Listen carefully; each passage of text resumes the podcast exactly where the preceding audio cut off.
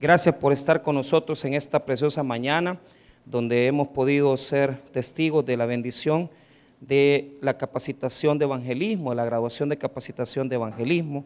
Eh, vamos a iniciar en el mes de junio dos nuevas capacitaciones, una en doctrinas bíblicas los domingos ah, entre el culto de las 7 y 10 y este, vamos a iniciar el ministerio de laicos también en junio. Son dos cosas distintas, ¿verdad? Ya se las voy a ir explicando en su momento. Vamos a ir al Evangelio de Mateo, capítulo número 16, y vamos a hablar de la incredulidad, la incredulidad. Mateo 16, verso número 5. Y cuando usted lo tenga, hágame el favor de ponerse de pie para tener reverencia en la lectura de la palabra del Señor. Mateo 16, 5. Bueno, eh, agradezco a los hermanos que nos han ido apoyando. Si usted quiere ser parte del proyecto para cancelar los equipos de aire, pues puede, eh, puede inscribirse en nuestro programa, ¿verdad? Estamos pidiendo 100 colaboradores, 100 donantes, 100 personas que estén eh, cada, cada, mes eh, apoyando con 5 dólares. Pero ya esta semana, si Dios permite, vamos a poner las puertas que gracias al Señor este, podemos tener una ofrenda para poderlas poner. Así que vamos a instalar todas las vidrieras también, vamos a ir poquito a poco poniéndolas, vamos a cerrar esas ventanas, solo vamos a dejarlas de frente, vamos a abrir el doble del espacio en ese ventanal y vamos a poner algo moderno. Vamos a cambiar esta parte, toda esta parte se va a cambiar y se van a instalar pantallas eh, o, este, eh, proyectores de última generación para que el ambiente sea todavía más cómodo de lo que está usted experimentando.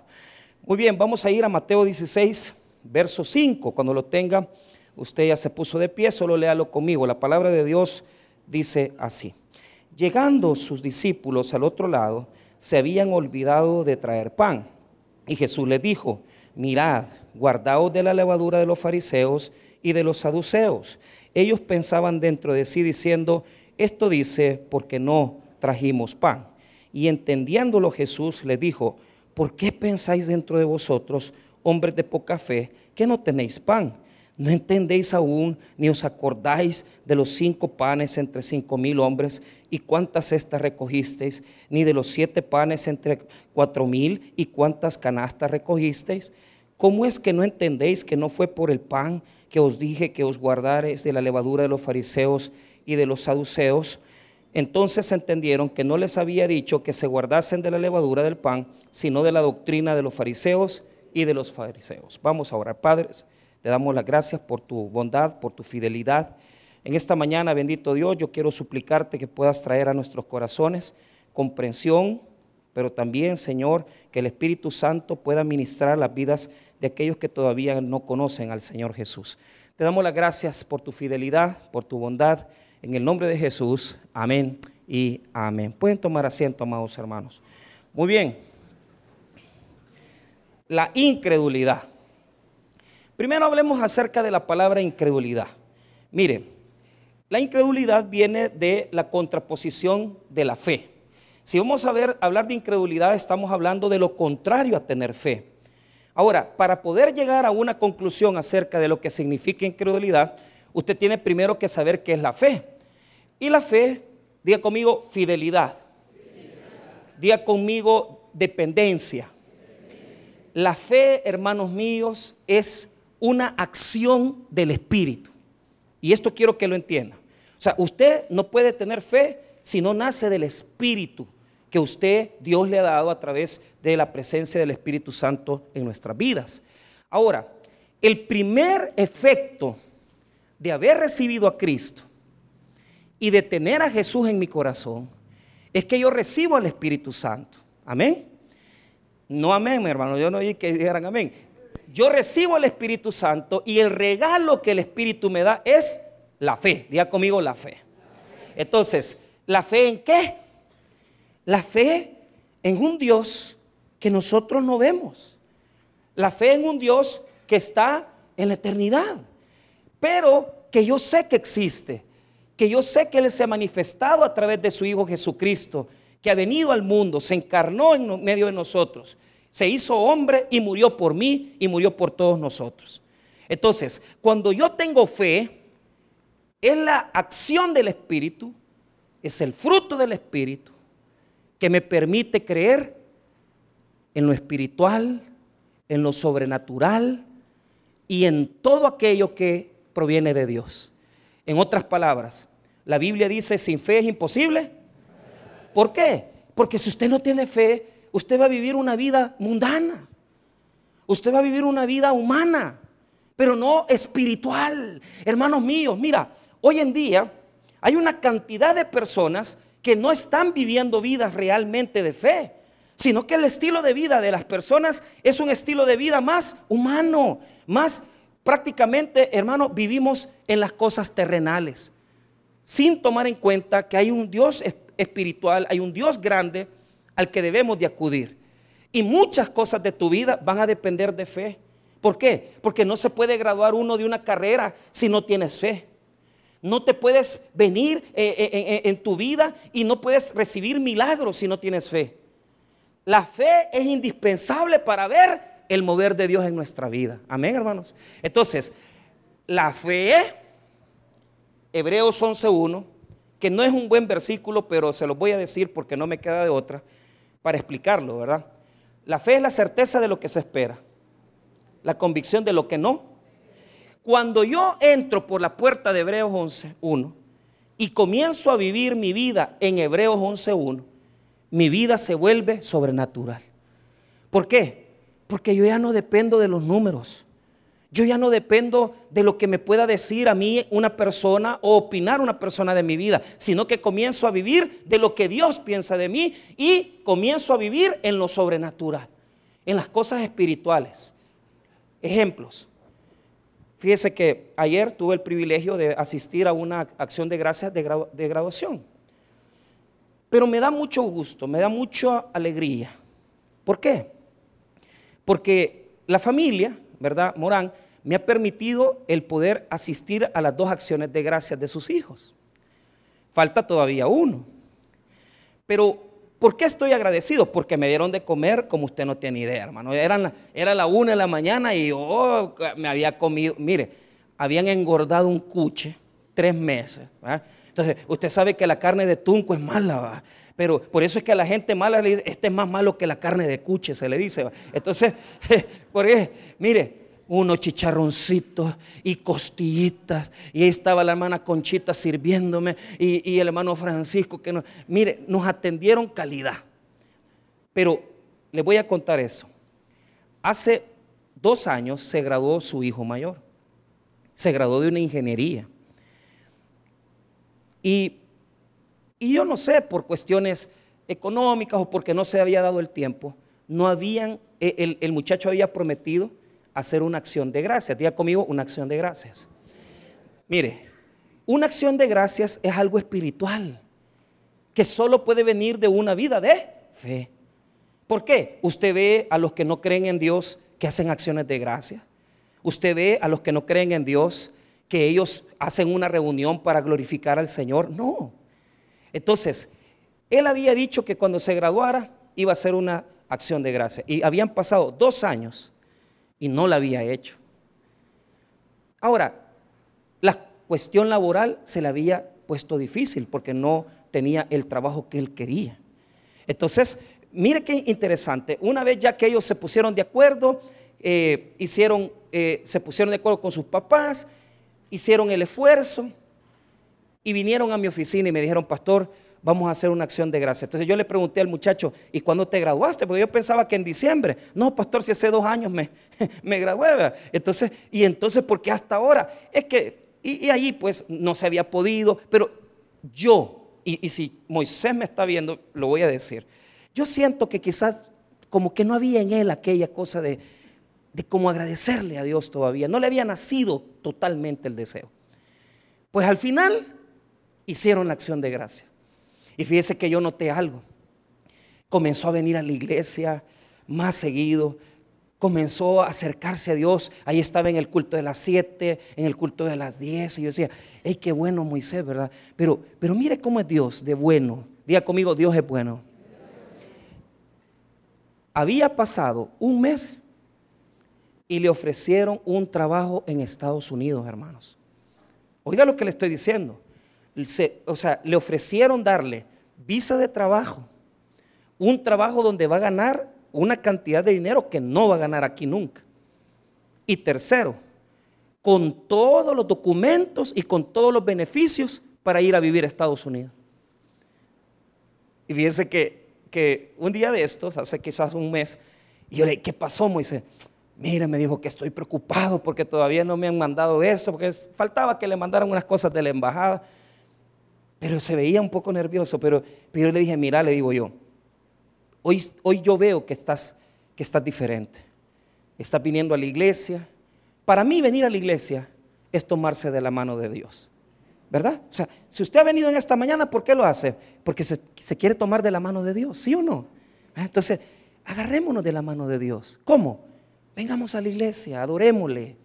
Ahora, él se tomó de la mano de Dios y esa misma semana le dijeron, prepárate porque ya te vinieron los papeles, te vas esta misma semana, el día martes, agarró el avión, ya se fue a Estados Unidos, ya está trabajando en North Carolina, con un salario excepcional, con unas prestaciones excepcionales.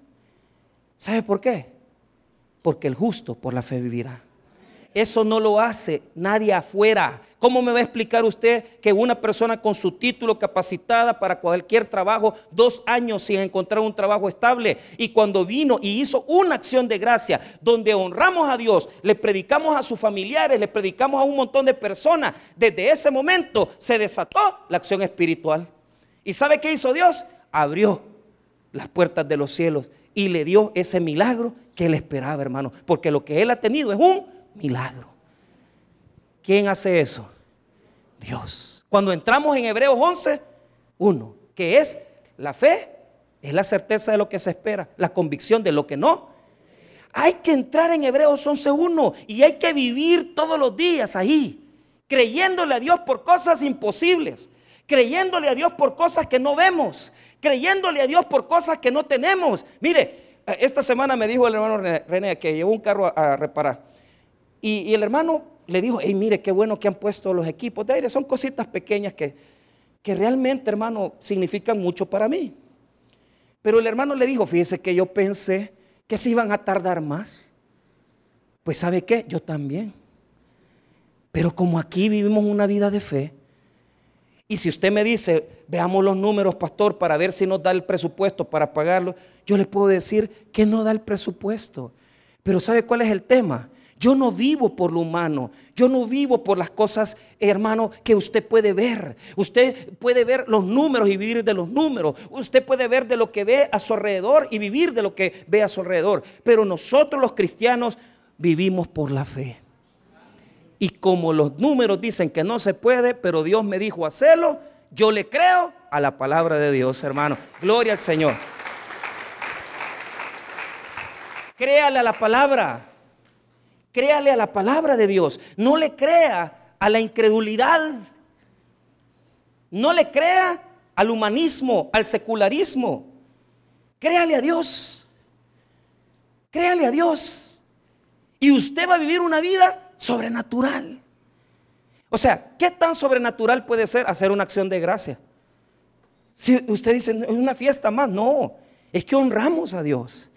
Y así la vida del hombre y, de todos nosotros debe de ser hacer acciones espirituales. Pero ¿qué es lo que dice en esta mañana con respecto a la incredulidad? Entonces, si la fe es producto del Espíritu y es producto de una vida de agradar a Dios, de conocer a Jesús, entonces, ¿qué es la incredulidad? Es el peor paso que una persona puede hacer. ¿Por qué? Porque el pecado de incredulidad solo lo puede cometer el creyente. Diga conmigo el creyente. ¿Por qué? Tenés a Cristo, tenés la fe, tenés palabra de Dios y no la usás. Y te aventurás a vivir una vida fuera de la fe. Cuando un cristiano hace las cosas sin fe, es incredulidad. Cuando un cristiano se atreve a iniciar proyectos sin fe, es incredulidad. Y yo les voy a contar algo. Yo he hecho muchas cosas en incredulidad. ¿Por qué? La incredulidad no viene de la fe, viene de la carne. Diga conmigo la carne. Cuando la carne te dice, vos podés hacerlo solo, dale. Vos vas a sacar esa cuota. No te preocupes, anda a pedir la visa. La carne te lo dice. Pero probablemente tú tuviste una mala condición, no oraste, no buscaste a Dios. ¿Y sabes qué va a pasar al final de la incredulidad? Vas a fracasar. Porque es la consecuencia de aquel cristiano que hace las cosas fuera de lo que Dios le ordena. Si a mí Dios no me ordena algo, yo no lo hago. Hace 10 años que instalé el equipo de aires acondicionados de Usulután, compré 10 aires acondicionados, nos costaron 30 mil dólares. Pero quiero contarles algo. Cuando yo comencé, yo comencé en la carne, día conmigo la carne. ¿Por qué? Porque yo dije, voy a hacer que los hermanos le crean a Dios. Imagínense yo, yo quiero que tenga aire la iglesia allí. Fui a comprar porque tenía un ahorro. Fui a comprar seis aires, seis. Y los puse aquí. Aquí está el doctor Enoch. También creo que está el pastor Eric allí. Ellos se, acuerdan. ¿Por qué? Yo puse los aires acondicionados. esos splits los puse aquí al frente. Y le comencé a decir a la gente, vamos a apoyar, vamos a poner los aires acondicionados. Mire hermano, ¿sabe qué? Pasó un mes, pasó dos meses, pasó tres meses. ¿Sabe qué? La gente no me apoyó. Y yo me quedé con lo... Mire, llegué a un punto de frustración que yo dije, ¿y por qué pasó esto? ¿Por qué me sucedió esta situación? Sencillo, no lo hiciste conmigo. Es que Dios lo que le gusta es que si usted va a comprar los aires, usted entre donde le venden los aires agarrado de su mano. Y que usted sepa que usted esté yendo a comprarlo no en su propia capacidad, sino en las capacidades de Dios. Él le gusta que cuando cualquiera de ustedes vaya a pedir visa, sepan ustedes que ustedes no van solos, sino que ustedes van a entrar cuando estén frente al cónsul y usted se agarre de la mano de Dios y el cónsul le comienza a decir, ¿cuántos días quieres estar en Estados Unidos? Dos semanas. ¿A quién vas a ir a visitar? A un narcotraficante.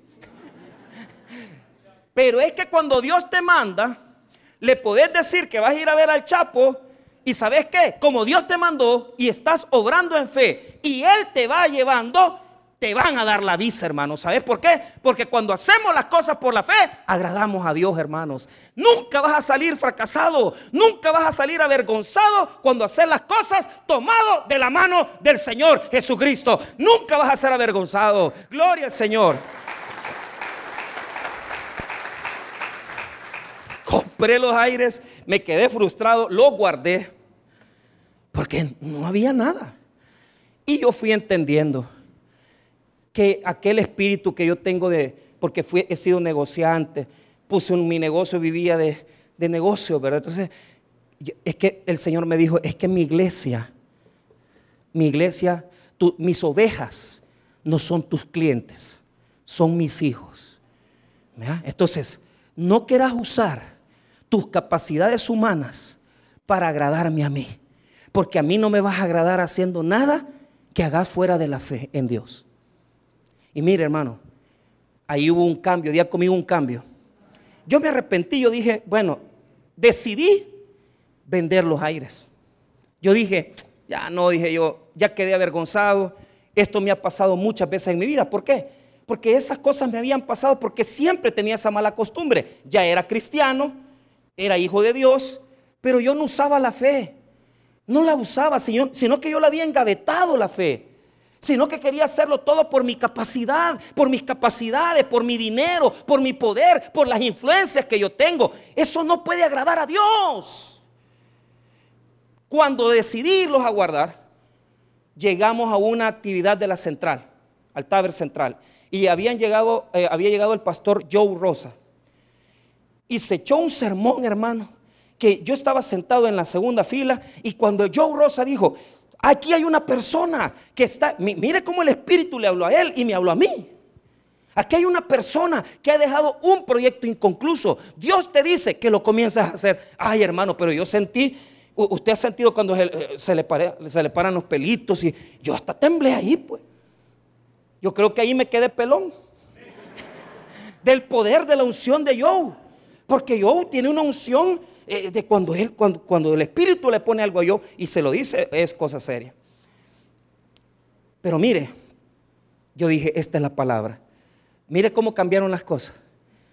Cuando usted hace las cosas inventando y cuando usted hace las cosas aferrado a una promesa. Y yo, sin enseñarle los aires, les dije a los hermanos, hermanos, vamos a iniciar, vamos a, hacer este proyecto de aire acondicionado. Los hermanos que quieran apoyar, no se los puse allí. Vamos a comprar tal cosa, vamos a comprar. Y lo primero, hermano, que Dios me dio fue la oportunidad de que un hermano me dijo, pastor, yo le voy a financiar los aires que le hacen falta. Imagínense cómo es Dios. Y ese hermano me financió cuatro equipos de aire que no podía pagarlos porque había comprado seis, pero me faltaban cuatro. No me los estaba regalando, me los estaba dando en crédito. Excelente, ya tengo algo. Segundo, vino un hermano, el doctor Mario, pastor, yo le creo a la palabra que usted ha dicho, 500 dólares. Y comencé a ver cómo el corazón de la gente no era yo. Día conmigo, no era yo era Dios, que ya le estaba tocando el corazón. ¿Sabe por qué? Porque no era en mis fuerzas, sino que era tomado de la palabra de Dios, que Él me había dicho a través de Joe Rosa que lo hiciera por la fe. Y mire hermano, lo hicimos por la fe. Se colgaron los aires, hasta ahorita ahí están. ¿Sabe por qué? Porque Dios nos da la fe para que le glorifiquemos a Él. Amén, hermanos. Cuando usted hace las cosas por la fe, usted puede decir, esto solo Dios me lo pudo haber dado. ¿Quiere que le explique eso otra vez? Cuando usted hace las cosas por la fe, ¿por qué Dios nos da la fe? Para que le glorifiquemos. Cuando hay un creyente que dice, voy a hacer las cosas por la fe, ¿sabe por qué es?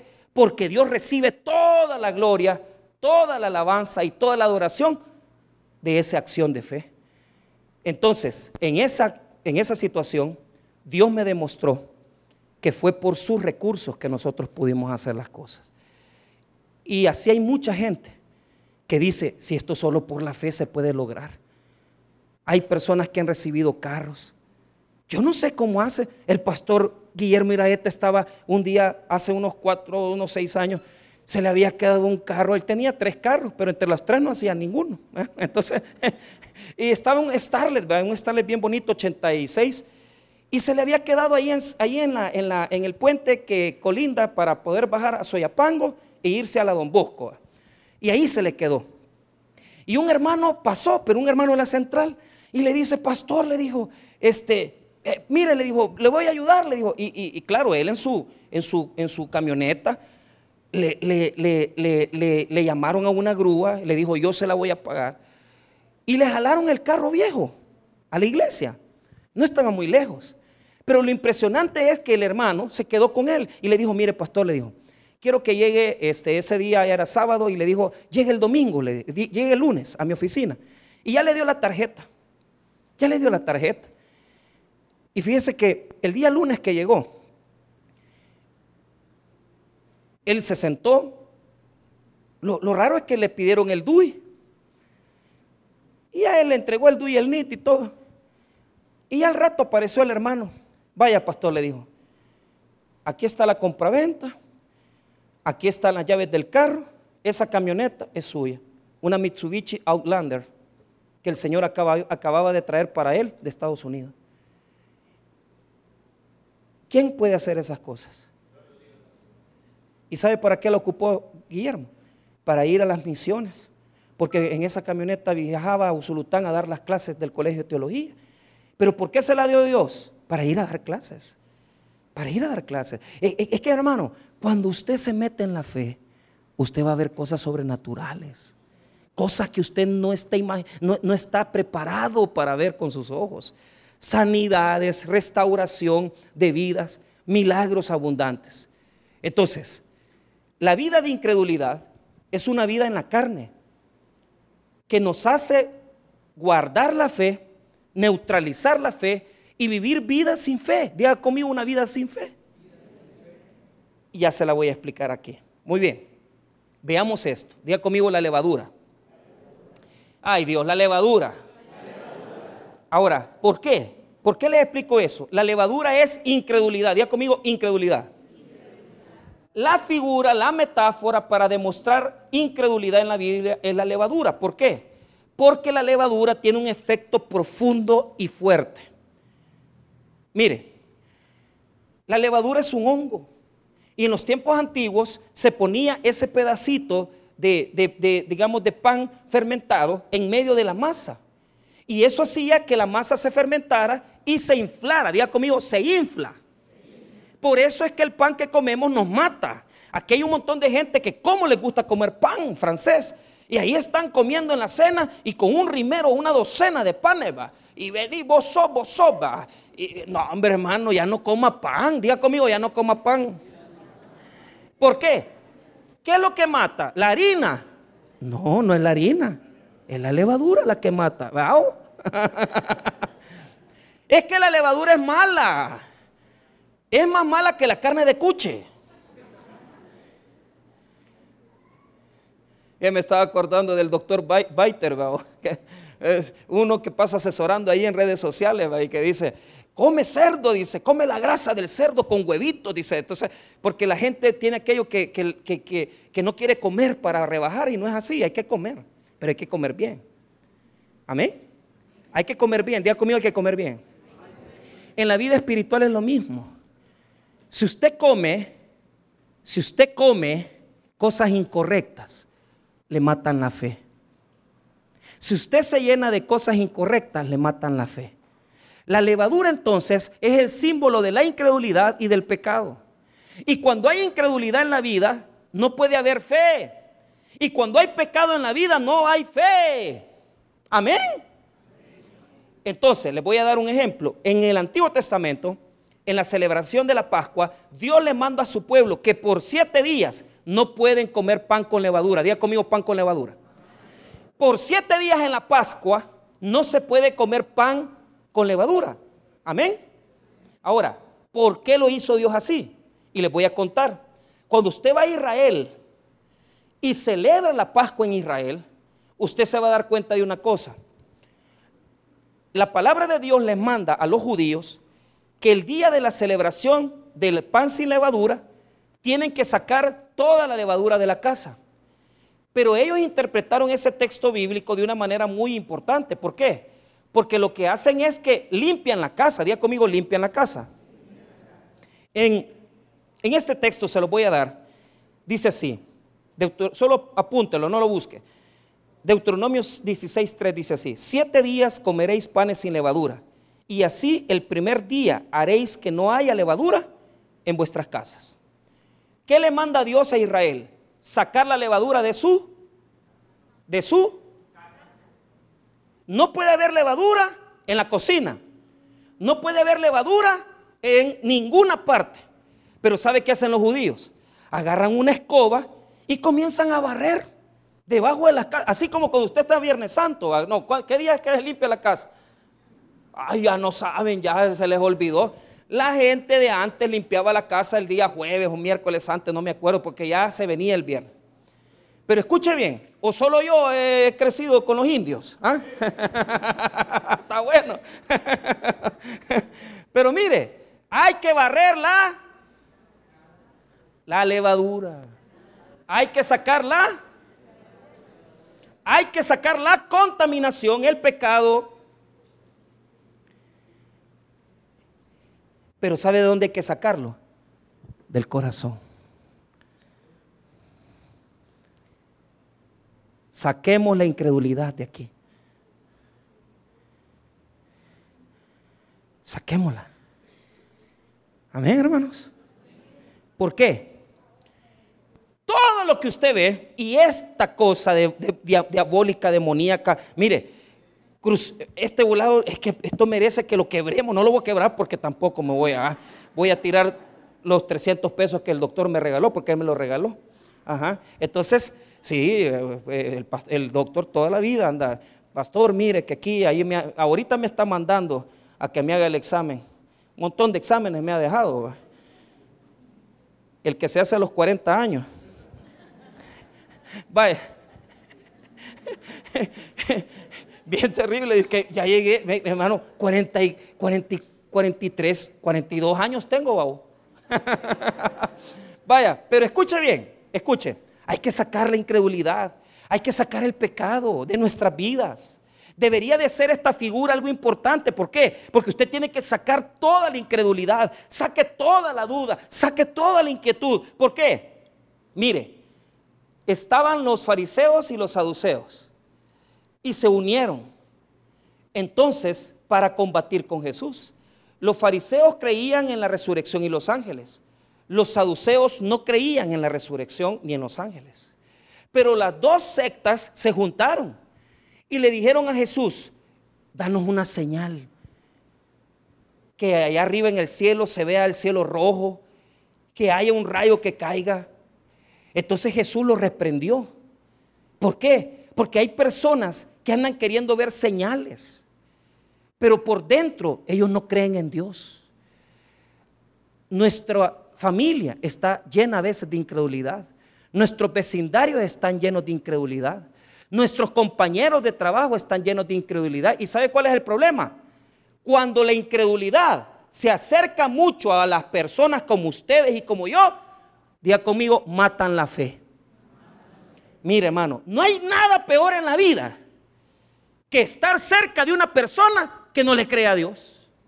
Porque aunque usted está creyéndole a Dios, a usted le están metiendo que no crea. Las redes sociales, Facebook, TikTok, todo eso en lo que gastamos el tiempo, nos enseñan a sacar a Dios de la vida. A sacar a Dios de la vida. Y usted pasa llenándose de un montón de cosas aquí que no le hacen tener fe, sino que lo que hacen es tener dudas. Yo le quiero decir esto. ¿Qué le dijo Jesús a los discípulos? Tengan cuidado, diga conmigo, tengan cuidado. Con ser contaminados con lo que la gente del mundo les mete en sus corazones. Tengamos cuidado. Vea lo que dice el versículo 5. Llegando sus discípulos al otro lado, se habían olvidado de traer pan. Y Jesús les dijo, mirad, guardaos de la levadura de los fariseos y de los saduceos. Ahí hay dos elementos. Primero, se les olvidó traer pan. Jesús había hecho una multiplicación de panes y de peces. Pero ¿qué pasó? Los discípulos se les olvidó traer lo que sobraba. Y estaban en la barca y ellos decían el uno al otro, hey, se nos olvidó traer el pan y ahora vamos a aguantar hambre. Vamos a aguantar hambre. Escuche bien. ¿Cómo es posible que usted esté en la barca, Jesús está en su barca, usted acaba de recibir los panes y los peces multiplicados y a usted se le olvida? Diga conmigo, se nos olvida lo que Dios hace por nosotros. Caemos en incredulidad cuando nosotros nos dejamos llenar de la basura del mundo, nos mata la fe y se nos olvida que Jesús está en nuestra barca. Si Jesús está en tu barca, no solamente te va a dar de comer una, ni dos, ni tres veces, te va a dar de comer todos los días de la vida. Si Jesús está en tu barca, no solamente te puede hacer un milagro de sanidad, te puede hacer muchos milagros de sanidad. Pero ¿cuál es el problema? Si te llenas de basura, si llenas de basura tu mente, tu corazón, si te llenas de toda esa cosa que está el mundo propagando, te llenas de incredulidad y dejas de creer que Jesús está contigo. Aunque lo tengas enfrente, se te olvida lo que Él ha hecho por ti. Todo este mundo está lleno de incredulidad.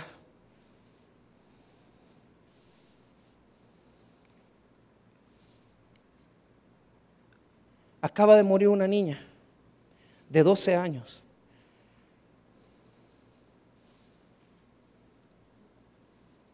Tomó la decisión de suicidarse.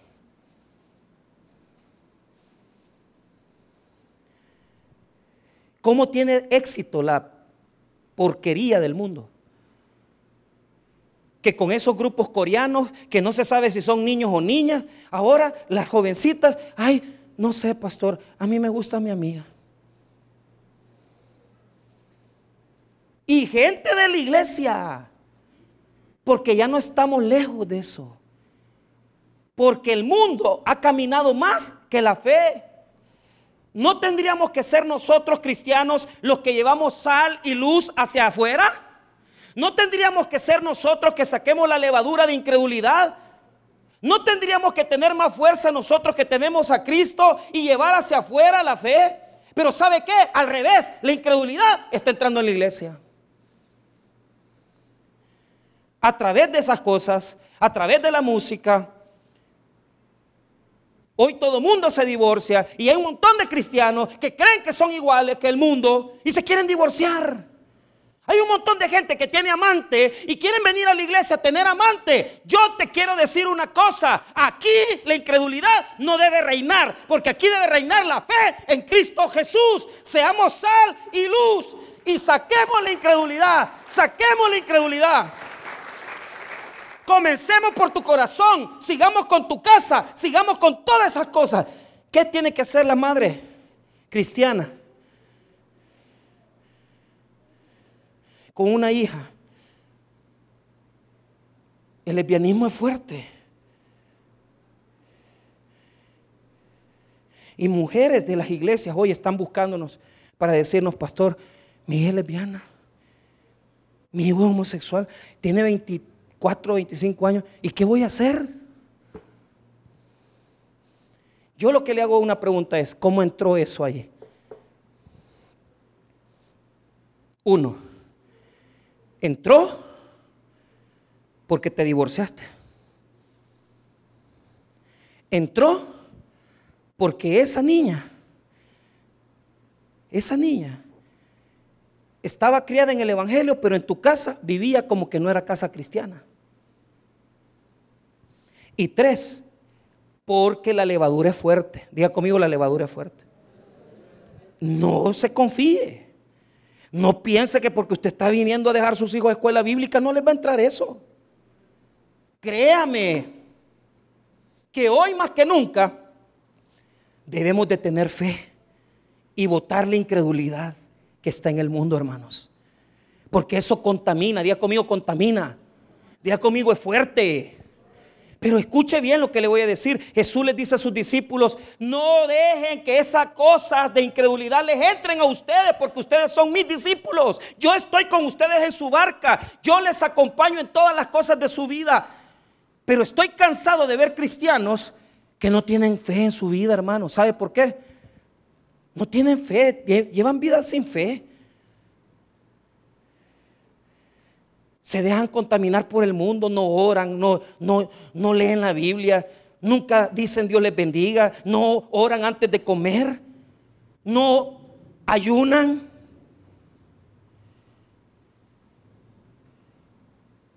¿Cómo no nos va a comer la incredulidad? ¿Cómo no vamos a vivir? No, es que yo el lunes soy diferente y en la oficina soy distinto, trabajo en los juzgados, tengo mi empresa, pero no, allí no soy cristiano. Hermanos míos, meta a Cristo en su vida y que su vida sea una vida de fe. ¿Cómo contrarresto yo la incredulidad? Yo ando en los caminos de Dios, pero yo me pongo a decir, a pensar, quizás si yo no fuera pastor fuera bien mundano. Porque encima que me es fácil caer en las malas palabras, en un montón de cosas y fechorías, porque ahora muchos hermanos aquí los tiene vencidos la pornografía. Solo porno pasan viendo. Y se preguntan por qué se están divorciando. ¿Por qué creen ustedes que se están divorciando? Porque están metidos en porno. Salgan del porno.